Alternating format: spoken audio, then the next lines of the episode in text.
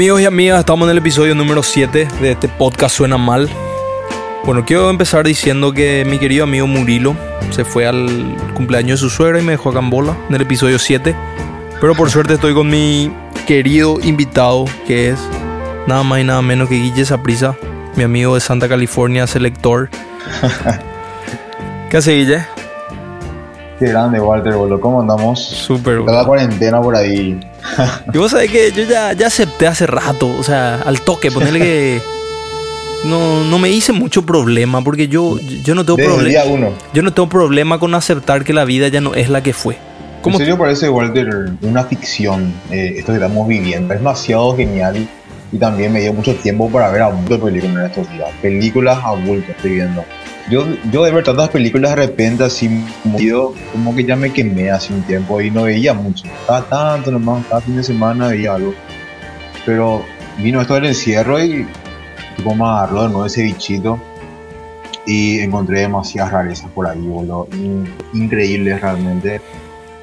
Y siempre busco ese cine un poquito raro, eh, que tenga premisas interesantes y también que haya tenido una producción medio de repente caótica o de repente que haya sido fuera de lo, como digamos, encontré bastantes, bastantes. Eso quiero, quiero dejar en claro. Una de las razones por la cual yo te invité al podcast, aparte obviamente de somos socios, aparte que, que seleccionamos Aparte música, cafés, claro, claro. igual que yo, todo eso, a mí lo que me llamó la atención fue cuando vos empezaste a hacer esos, eh, creo que fue en Arsenal que hacías doble función de tal película. Eran las películas Sí. que, que elegías. que sea de John Carpenter o que sean películas de Kung Fu. ¿Entendés? Esas películas que mucha gente, inclusive que está en el cine, no considera que eso sea buen cine. Pero es buen cine, no sé cómo explicar. O sea, es. Te reentiendo, boludo. Te lleva. No. a- no, no, no, no, puedo, no puedo explicar a dónde te lleva eso. ¿entendés? Tener, por ejemplo, esta película. Eh, Big Trouble in, Li- in Little China. Esa película es un Creo que se caos. llama así. Esa película es un caos. un y vos caos. puedes decir que no es una buena película. No, en serio, el cine que hacían estos capos era más o menos como si fuera una especie de sueño, así como decís, boludo. Hay gente que dice que no es realista como tiene que ser el cine, pero capaz el cine no, no, no tiene que ser realista ni no tiene que ser un drama, no sé, como para ganar Oscars y considerarse buen cine. Al fin y al cabo, el tener Oscars por tal género, por, o por dirección, o esto que lo es al final subjetivo nomás otra vez para mí uno se va haciendo de su propio gusto con el tiempo y, y vos encontrás eso que te toca y te toca. No Así hay mismo. como un, un parámetro de decir, ah, esto es bueno que dirigió fulano, esto porque escribió esto. Así También mismo. hay como cierto elitismo a veces de que queremos ponerle a ciertos directores que hacen un trabajo magistral, boludo, que en un tipo de pedestal y al resto de los directores que también tienen lo suyo, tienen su estilo, pero capaz no es tan, wow, entre comillas, sofisticado como para la- lo que la gente espera, pero también tienen algo característico. O sea, todo depende de cómo uno lo interprete y hay miles, hay, hay demasiado por consumir y en serio eso es demasiado genial. Eso es lo que es increíble es que te, que te, que te transporta, que te corta de la realidad. Eso es lo que le hace una buena película. Sí, te lleva a otros lados. Y, y además, eh, justamente yo siempre me pregunté por qué es lo que me gusta mucho el cine de terror, ¿verdad? Es uno de mis favoritos, ¿verdad? El cine de terror. Y así, acaso es normal que uno tenga el terror cuando siempre evitamos esos, esos momentos, ¿verdad? Donde estamos en riesgo, qué sé yo, de forma instintiva. Pero pensé nomás que por ahí nos metemos en el mundo del cine y exploramos esos miedos, porque de alguna forma eh, no estamos del, del todo en riesgo, pero sí nos pone en contacto con eso y es como, como, te ilumina un poquito, digamos. Entiendo lo que decís. es Yo creo que-.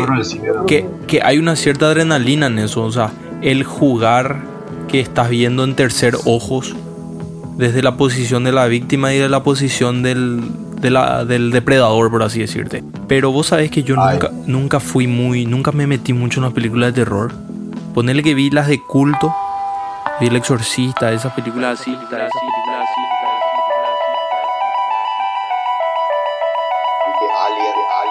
Alien sí, le pongo en otra categoría.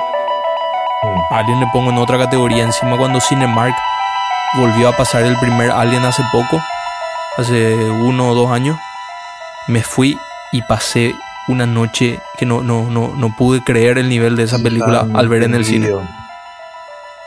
Te envidio. Recuerdo cuando Cinemark trajo esa película y yo solamente la vi en televisión o si no en DVD, qué sé yo, ¿verdad? Pero fue hace otra experiencia. Todo lo que logró ese director con ese film es una locura. Pero lo que más me, me- lo que yo soy una persona que le llega mucho la estética, me llega mucho por el ojo. O sea, me puedes mostrar una película que de repente no es buena, pero ponerle que estéticamente se conecta conmigo. Yo igual cada tanto voy a volver a ver la película. Así, pero para para tener nomás en la tele mientras otra cosa para que mi ojo sienta ese placer. Eso me pasa mucho con esta última película de Tarantino. Eh, no vi aún esa película, Once Upon a Time in Hollywood, Sí. o- pero está ahí. Últimamente la, la, la, la- las últimas Tarantino no llegué a verlas, pero pero es como esas películas que sabes que tenés que, que darle su tiempo y su cariño. Y hay veces en que leer nomás algo que, Claro, que igual ya, ya pasa el rato. no te voy a decir eh, que es su mejor película. No te voy a decir que es una hija de puta, pero sí te voy a decir que es una película muy linda. Especialmente, yo sé que vos vas a apreciar vos que tenés ese cierto gusto hacia. Porque sabemos que Tarantino está muy influenciado también por las películas del oeste, por cierto tipo de música, como vimos en Jackie Brown, o como por las películas de Kung Fu, especialmente de los, los Shaw Brothers. Sí. Estoy diciendo bien, pero corregime si no. Creo que sí son los Shaw Brothers. Sí. Tarantino hace muy bien en mezclar esas cosas y te presenta de una manera que, que es, es como un lenguaje aparte. El que, el que está en eso al toque entiende. Ya le llama la atención. Y sabes que sí, en serio yo le banco mucho a Tarantino, eh, me gustan... eh, tengo unas favoritas, tipo, ya tuvo mi top 2 creo, o top 3 si me acuerdo de Tarantino. Una de las que me gustó demasiado, capaz, y él no dirigió, pero sí actuó y escribió, eh, El crepúsculo del amanecer. Ah, ¿Te acordás de esa, verdad? Sí, sí, sí. Esta para mí es una de mis favoritas, tipo, de actor tipo con Tarantino y también como guionista, que, que dirigió Robert Rodríguez, el- el Robert Rodríguez también es impresionante.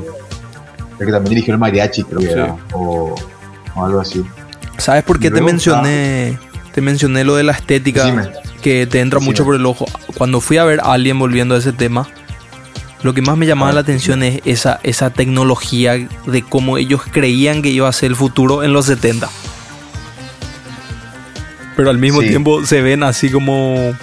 Era muy parecido también a cómo se ven las tecnologías en Star Wars, que parece chatarra. Hecha, hecha, Bueno, hecha- un poquito de chapa, chapería, así, tipo con colorcitos y botoncitos. sí. Eh, en serio es muy interesante ver eso en, en la ciencia ficción del 70, 80. El cómo se imaginaba el futuro y de repente cómo al final el futuro capaz era un poco más aburrido del que ellos pensaron, ¿verdad?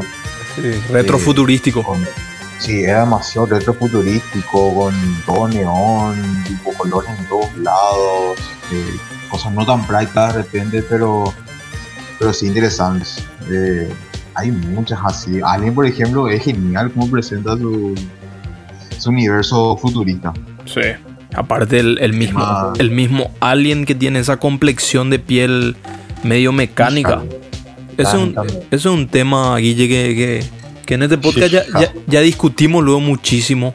Pero es algo que especialmente el, el que hizo el arte de Alien, el que le dibujó al xenomorfo, a mí siempre Sí, me, me, me pareció algo tan siniestro lo que es biomecánico. que es biomecánico, Que da miedo, hace como una aberración de la naturaleza, algo en el cual algún ser habrá experimentado y se le fue de las manos. O sea, imagínate, estamos hablando de algo que parece hija de puta. Estos tipos se están, se están divagando, pero estamos a la vuelta de la esquina de volvernos así.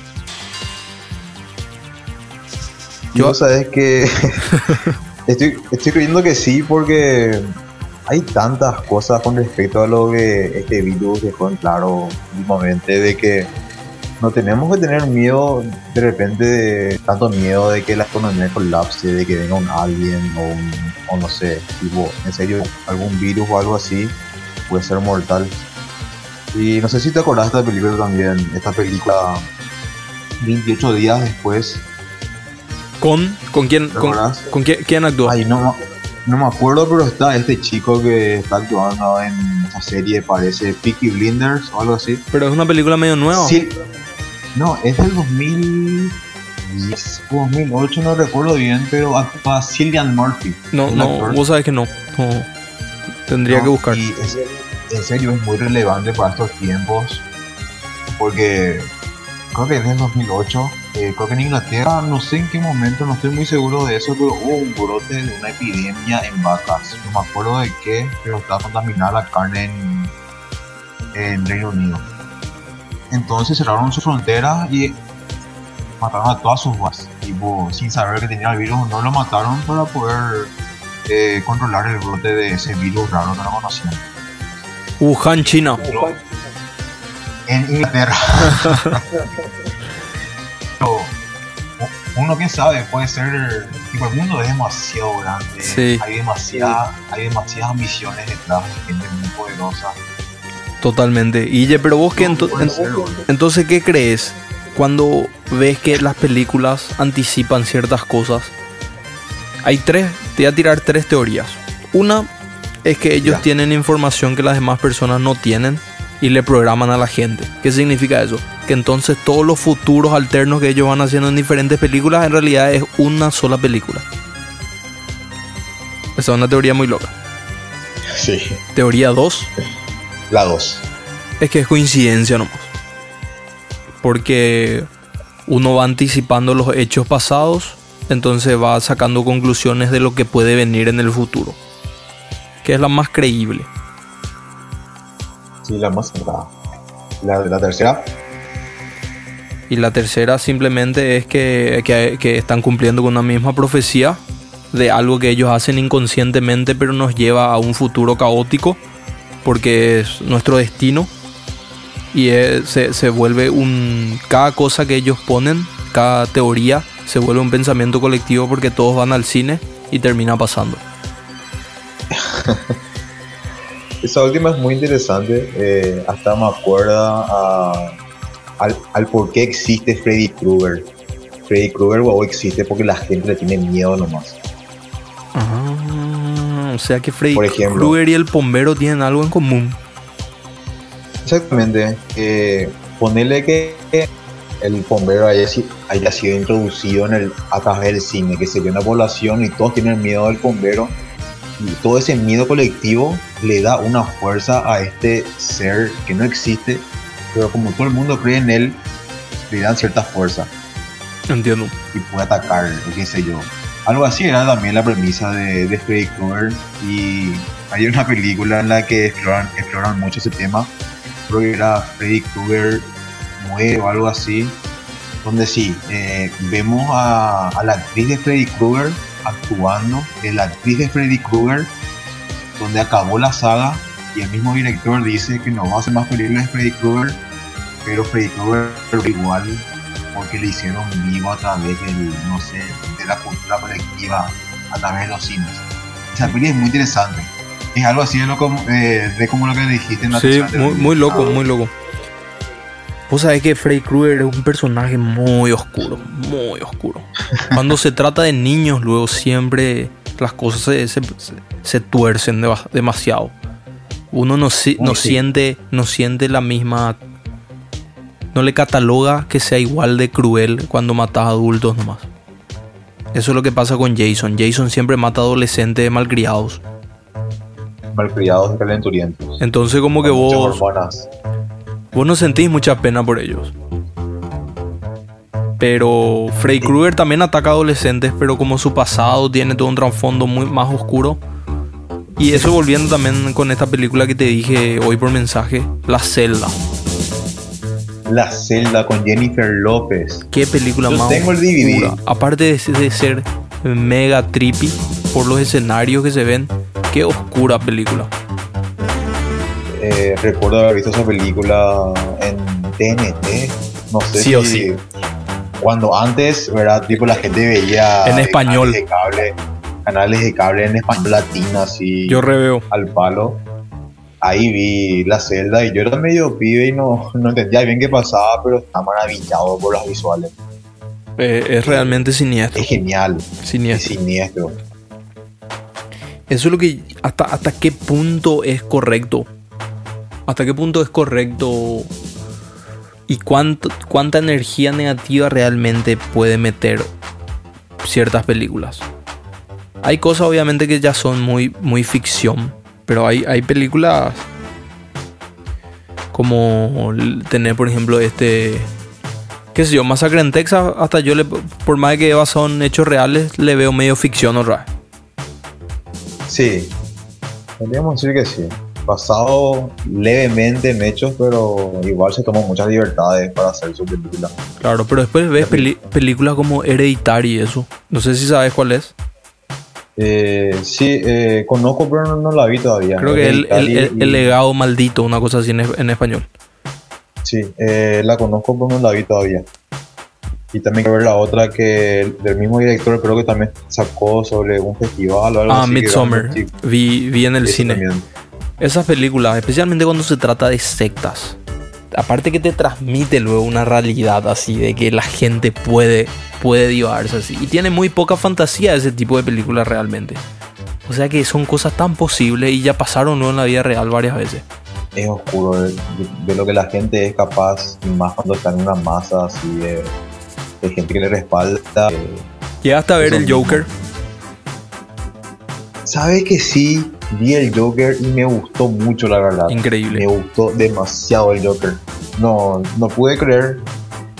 Eh, y- más porque cuando de repente veo que algo está en todos lados, si capaz y sea bueno, pero como ya veo en todos lados, como que me canso, no sé por qué. Sí, pasa eso. Entonces, entonces me tomé mi tiempo para ver Joker. Pude irme al estreno, pude ver antes, tomé mi tiempo y por suerte lo hice y pude verla sin ningún tipo de presión, sin ningún tipo de prejuicio y la vi tranquilo. Y qué linda película, me, la amé. Ahí es donde yo, yo estaba hablando con, con otras personas que la gente, especialmente porque se saturó el mercado de películas de superhéroes, la gente desprecia las películas de superhéroes. También, Y yo, eso mismo también pensé un poquito. y yo entiendo que Marvel es Disney.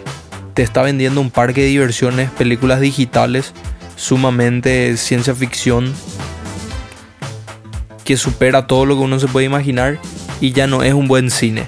Puedo entender eso. Al mismo tiempo, tiene su público y hay que respetar, ¿verdad? No hay por qué gastar tanto dinero en hacer ese tipo de películas, no. Con tres está súper bien, no hay que lanzar seis al año. Lo que me molesta es que a mí me gusta, por ejemplo, bastante DC Comics, especialmente Batman. No- ¿Te no- molesta? ¿Qué te molesta DC Comics? ¿O, o preferís DC Comics? acá es donde va. Me gusta DC Comics en cuanto a sus personajes Pero- e historias.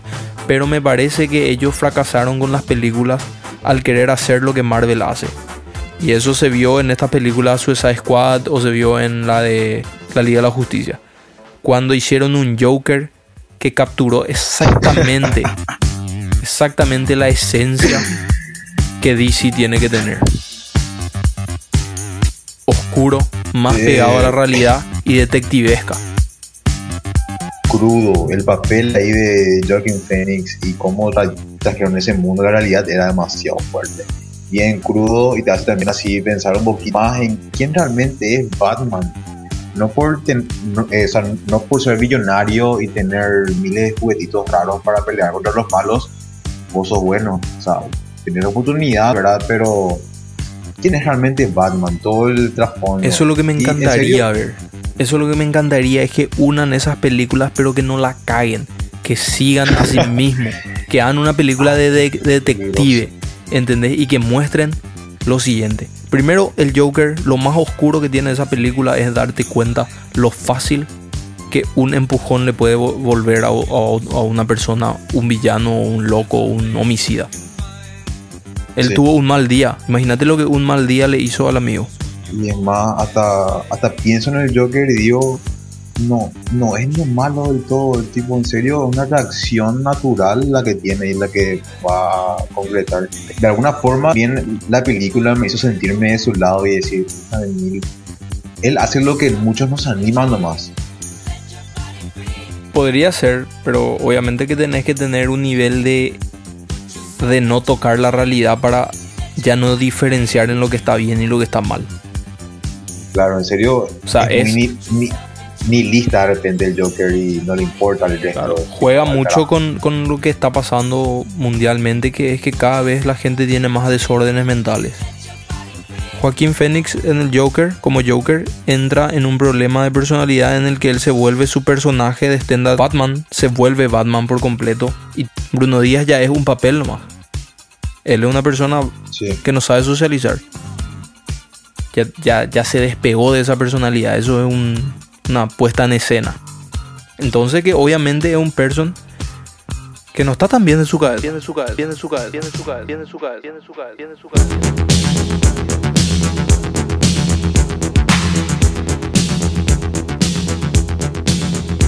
Y del tono puede tener una buena motivación. Es más, creo que ambos tienen la misma motivación. Tanto A eso voy. como, como Batman. Lo hacen de forma distinta nomás.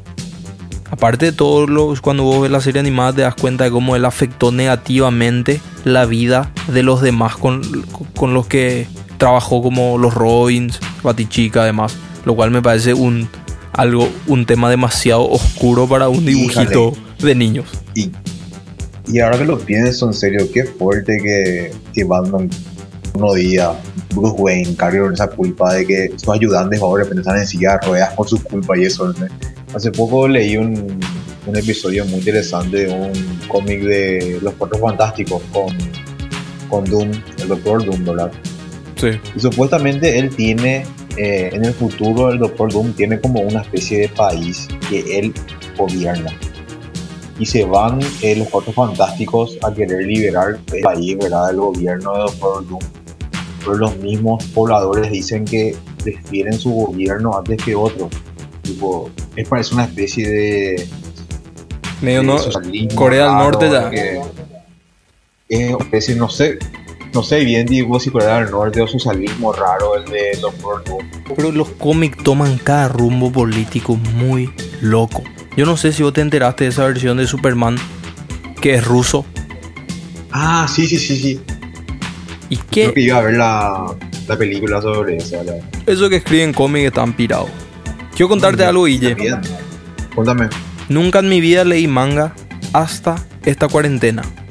Leí, ¿Qué leíste? Leí Dragon Ball Super desde donde terminó el dibujito. Y puedo entender cómo puede vender tanto. Y puede salir cada mes y arrasar. Ahora parece que Dragon Ball es una potencia del manga y del anime a nivel Dragon Ball ya superó, ya superó todo. Dragon Ball está al nivel de Star Wars ya. Eso no es tan bueno, pero. o sea, con decirte de que. De doble filo. Disney compró Fox. Fox tenía, tenía los derechos de hacer las películas de Dragon Ball. Significa que Disney tiene los derechos de hacer las películas de Dragon Ball y se dieron cuenta de que es tan brutal su éxito que quieren hacer un universo extendido como el de Marvel. Espera, espera, espera. Disney ahora puede hacer también películas de Dragon Ball live action o animadas. Ambas. Tienen los derechos para ambas. No, no. No, espérate a explicar. Ellos no pueden hacer la película animada. Toy Animation hace la película animada. Pero Fox es el que pone en el cine esa película. Cuando vos pones el dibujito, sale el símbolo de Toy Animation, pones la película de Broly y después aparece Fox. Ah, pero no tienen los derechos como para ellos hacer sin la sí, live action de Toei. Sí, sí live action. Lo que no tienen es el dibujito tiene que salir de la oficina de Toy Animation. O sea, Disney no se va a poner a dibujar ellos pero live action sí pueden hacer. Porque la película, esa cagada que hicieron de Dragon Ball, fue completamente producción de Fox. Horrible. Y Fox hace malas películas de repente. Y un claro ejemplo son sus hombres X.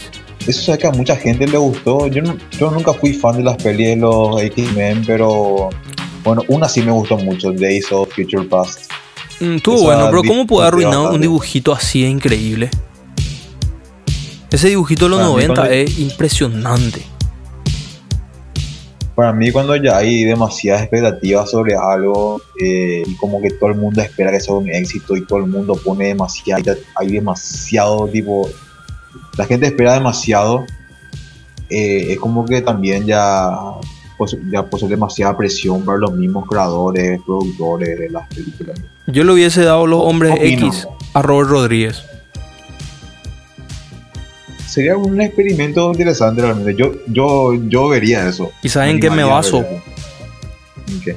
Que los hombres X no se ven así como adolescentes como salen en las películas. El único parecido es Hugh Jackman. ¿Qué película captura esa misma esencia pero en blanco y negro? Sin City. Es muy linda película. Esa hizo Robert Rodríguez. Creo que sí, si no me equivoco. Entonces agarras Sin City y le pones los colores de X-Men, la ropa de X-Men, pero esos personajes, a Bruce Willis, Mickey Rook, Uf, y va a tener, va a tener un super X-Men. Che, pero ahora que Disney está comprando todo, en serio ya. Ya es ilegal. ya es demasiado, no sé, bueno. Es algo de discutir el tipo de. Cap- Eh, capaz compró este podcast ya.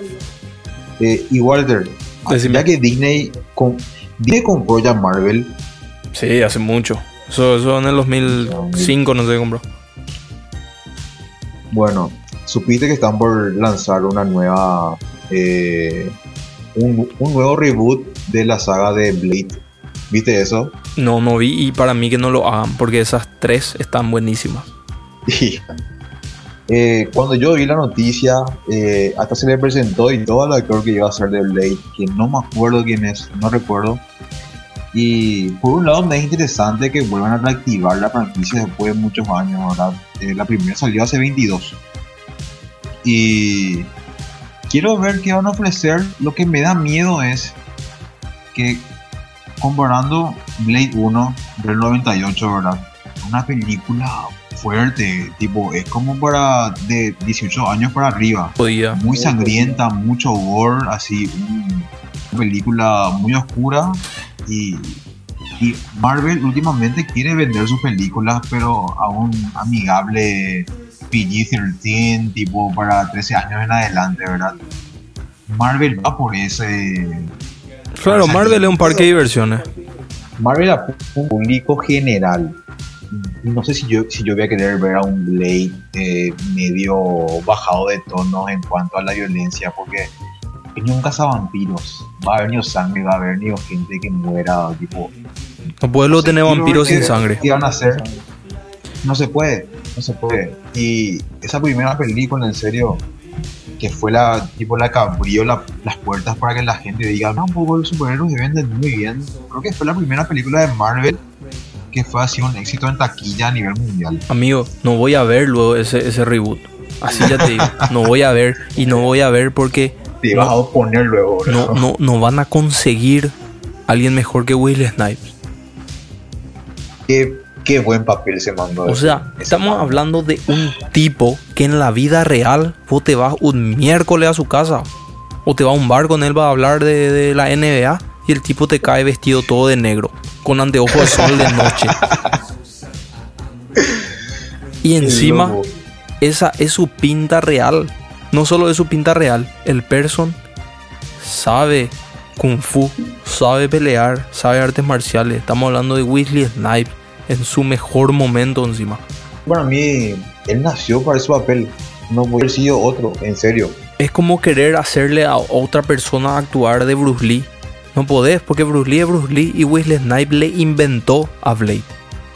¿Entendés? Y O sea, obviamente existía el personaje, pero Wesley Snipes le, le dio vida.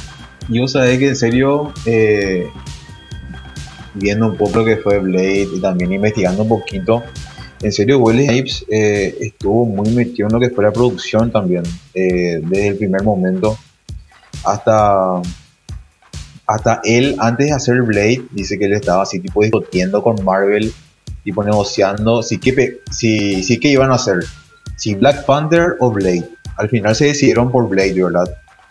Y dicen que que Wesley Snipes le quería dar como una especie de viva película de cine black exploitation los 70 con artes marciales y con vampiros y con mucha sangre. El tipo insistió mucho en ese aspecto y también... Eh, Yo no sentí eso. Yo sentí una película sumamente moderna. Claro, eh, es moderna, pero Wesley Snipes le puso eso de las artes marciales. Creo que sí, no eso estaba originalmente, estaba originalmente en el que sea tan atlético Blade, de verdad, porque tenga esos conocimientos de artes marciales, pero él le quiso poner, insistió en ese detalle. Sí, eso sí estoy de acuerdo contigo, pero me parece que es algo gótica la película. En cuanto a si se visten todo de cuero, ¿entendés? Algo parecido a Matrix en cuanto a estética, y de repente tiene esos super movimientos que esquivan balas. La estética de Blade es linda está altamente estilizado cada set que usan para cada escena. Esa película está increíble. bien cuidado. Al pedo, al pedo. No se metan con Will Snipe. Y, la forma en la que le presentan al, al personaje lo que es demasiado genial. Eh, ¿Te acordás de la escena en esa rave underground vampiresca? Sí. En el frigorífico, donde llueve sangre. Y aparece Blade de la nada y parte cráneos así. Oh, impresionante. No, esa escena loquísima. Y también la segunda a mí me gustó mucho, esa que hizo con esa, Guillermo del Toro. Esa es más loca otra. A mí me gustó. A mí me encantó esa. Esa es la mejor, la mejor, la mejor, la mejor, la mejor.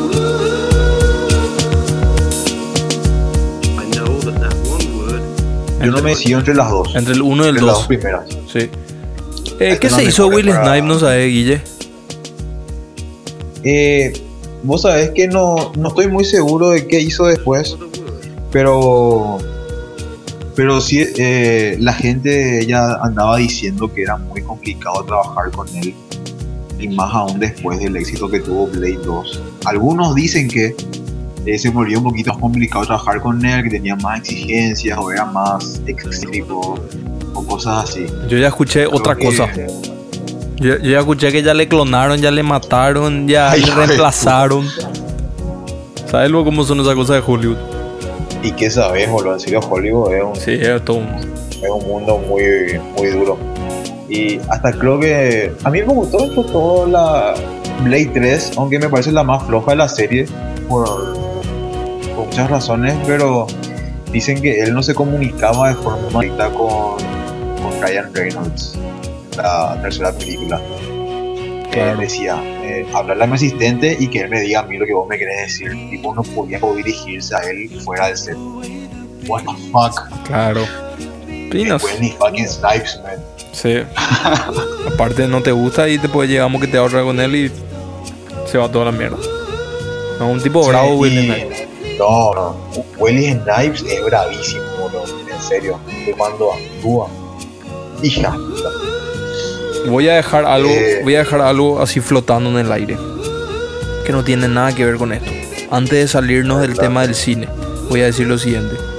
Si alguna vez hace una película de Dragon Ball, me parece que el Goku debería ser el actor que ahora hace de Superman.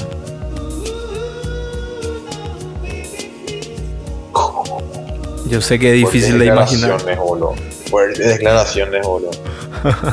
eh, Walter, pero antes de que vayas a otra cosa, te, me acordé de algo. Decime.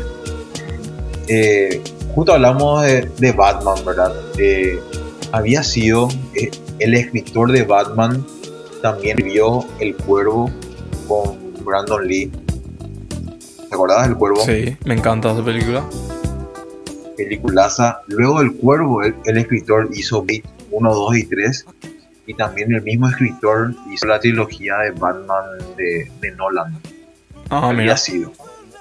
O sea que sabe un poquito el tipo este. Sí, la, la de Christopher Nolan es la mejor, excepto que no me gusta mucho el disfraz, pero es sumamente funcional. Y me parece que la cara de, de Christian Bale, que hizo un hermoso trabajo, es muy fina. Me parece que Ben Affleck es el que más se le parece de, de vista. Su traje me gustó, pero le pusieron en una mala película. Híjole, a mí, me gustó mucho el Batman de Ben Affleck. Y Me encantó su Batman, lo que no me gustó la película. Me gustó. A mí me gustó, ¿sabes? Que tuvo ciertos momentos Batman vs Superman. Sí, tuvo ciertos momentos y te iba a decir que si hubiese terminado después de la pelea de ellos, iba a ser una buena película. Al pedo le pusieron a ese monstruo gigante a gritar otros 40 minutos. No hacía falta, no hacía falta. Y también eso del nombre de la mamá era demasiado barato. Era un recurso demasiado barato. demasiado. Eso nomás, hubiera sido otro conflicto más o qué sé yo, me hubieran metido nomás. Eso es lo que no me gusta de esas películas. ¿sabes? Cagó la película, boludo, para mí. ¿Sabes qué parece? Parece que, que no es un escritor que se, que se encierra en las montañas y se vuelve loco y empieza a escribir en su libreta, en su máquina de escribir, toda la película. Eso no parece, ¿sabes qué parece? Parece una oficina con un montón de idiotas y le dicen lluvia de ideas y tiran cualquiera. un clásico, tipo, un grupo de ejecutivos ahí todos reunidos, bueno, ¿qué vende más? ¿Qué hacemos ahora? ¿Se enamora? ¿Le matamos al, al novio? ¿Le...? Encima, no sé. ¿sabes qué lo peor? Que el que tiró esa idea le felicitaron todo, le pasaron toda la mano. Y tiró una idea horrible. ¿Cómo no se dieron cuenta? Bueno, Guille, quiero decirte lo siguiente. Adelante. Estamos en cuarentena. Mucha gente le gusta irse al cine. Y al cine podés llamar lo que vos hacías es cine para mí. Eh, irte al Cinemark es cine para mí. El tener que salir a ver una película es una buena actividad. No importa a dónde te vas. Y ahora con la cuarentena no podemos hacer eso. Entonces, dicen que van a venir con el autocine, lo cual me parece fantástico. ¿Vos sabés cómo me era esa mierda? O sea que también estuve viendo y por un momento me sentí escéptico, pero quiero ver, tipo, quiero experimentar un poco eso. Estoy muy curioso sobre la experiencia. Todos los domingos me voy a ir. Quiero que hagan barato. Quiero que pongan por oro, tipo drive-thru. Feroz, coca, bueno. barata. Y quiero que pongan películas de cualquier año y también estrenos, pero de repente que pongan así lo que vos hacías. Doble función de, ¿entendés? Voice in the Hood y después New Jack City por ninguna razón. Y ojalá que. Y que su- cueste su 20. sección de película. Que cueste 20 nomás, un billete de 20 Por Clavado. persona o por auto. por auto. Que se Upa. cobre por auto, no por persona. Por irte entre 6. Mm. En serio quiero ver ya cómo va a ser esto el autocine. Y también, como decís, una parte muy importante para mí tiene que ser la selección de películas que van a traer. Guille, vos tenés, Eh. que, vos tenés que meterte, en serio, como curador en el autocine como sea, por lo menos los miércoles. No me importa. Algo, algo hay que hacer con ellos, boludo, en serio. Y, y lo bueno del tipo de la doble función es que, no sé, tiene una magia el, el ver una antes y así el plato fuerte. Eh, una, una selección así de un bien de la mano. Y me acuerdo de algo que te quería preguntar hace rato. ¿Conoces ¿Qué esta película Dunes? Dunes. la que está viniendo. No, no, no. Eh, Dunas o algo así. Se escribe Dunes. Es una película de ciencia ficción. Yo conozco Dune. Dune, no Dunes. De David Lynch. David Lynch hizo una con Kyle MacLachlan y con varios. lo- y eh, también actuó Sting en esa película. Puede ser que estemos hablando de la misma. Sí, la que hizo David Lynch y, y ahora van a hacer una especie de nueva película sobre Doom con Denis Villeneuve que me es interesante, quiero ver. ¿Sabes por qué te hablo de esto? Me enteré Decime. que la historia de los, de los Saiyajines está basado en esa película. Vegeta, el traje, los Saiyajines, loco. sin ¿En contar con sacándolo de los simios, solo contando de la parte a nivel organización y armadura. Y tecnología y eso. La, la, la tecnología de ellos era muy rara. Yo no vi la película. Eh, yo tampoco, pero, pero, pero digo por la tecnología misma de los Saiyajin, de las naves en las que venían, de su armadura, era bastante peculiar. La nave que tenía Vegeta en la que vino o en la que se fue en- Eso, una, eso es una pelota de béisbol. Fácil de saber. Sí, y con su interior lo que me sorprende mucho. Ah, impresionante. eh, Impresionante. Vos sabés a tal punto que basado en eso, los japoneses empezaron a hacer en caso de tsunami que vos puedas pasar hasta 40 días en esa cosa. Hicieron igualito. Y ahora adentro tiene oxígeno, tiene no sé qué asunto para sanarte. No tiene todo lo que. ¿Entendés? Viene un tsunami y vos te metes en esa pelota y volás por ahí. ¿Entendés? Te lleva el tsunami. Es como hasta divertido. Che,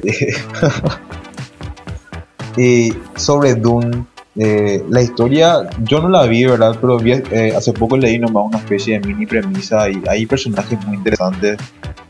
Eh, por ejemplo, hay una especie de grupo secta de, de inmortales que guau son los líderes en cuanto a moral y tecnología, pero con el tiempo se volvieron tiranos, así.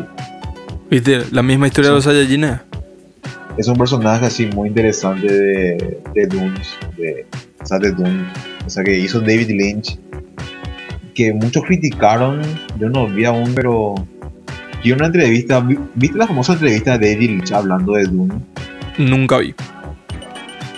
En esa entrevista él dice que el rodaje fue una pesadilla. Me imagino, boludo. "Sí, ¿Vos sabés yo- lo que es el laburo? Cuando yo veía las fotos de él en el set así de esa película, eh, era como David Lynch, un porotito y un enorme set con miles de personas trabajando, que vestuario, que maquillaje, que cámara, todo. En serio, es manejar casi todo un universo de personas. Y David Lynch dijo también eh, que esa peli la dirigió después de hacer El Hombre Elefante que su productor le hizo una mala jugada. Eh, en, el, en, el, en, el, Hombre Elefante le dio así libertad de sacar su corte como director de su película.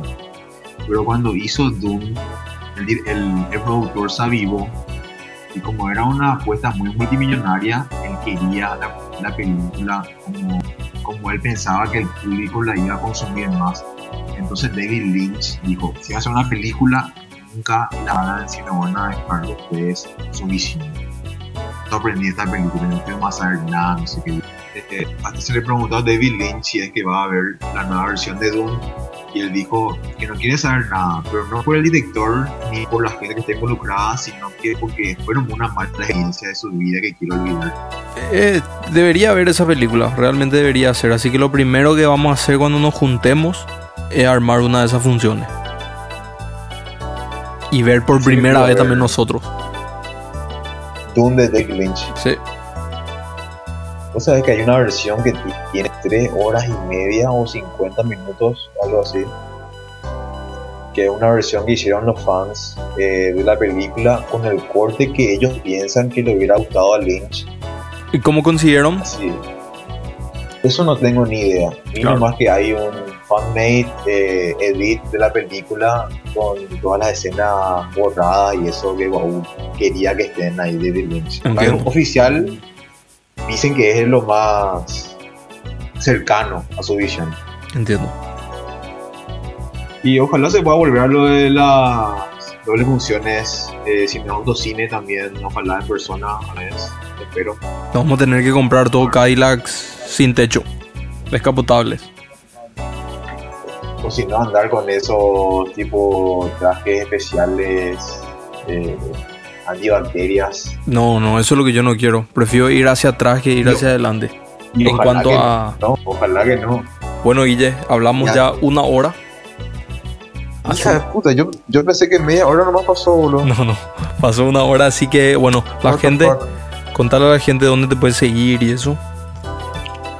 Bueno, si quieren seguirme, eh, pueden hacerlo en arroba Guille Saprisa, en Instagram, Twitter, también Facebook.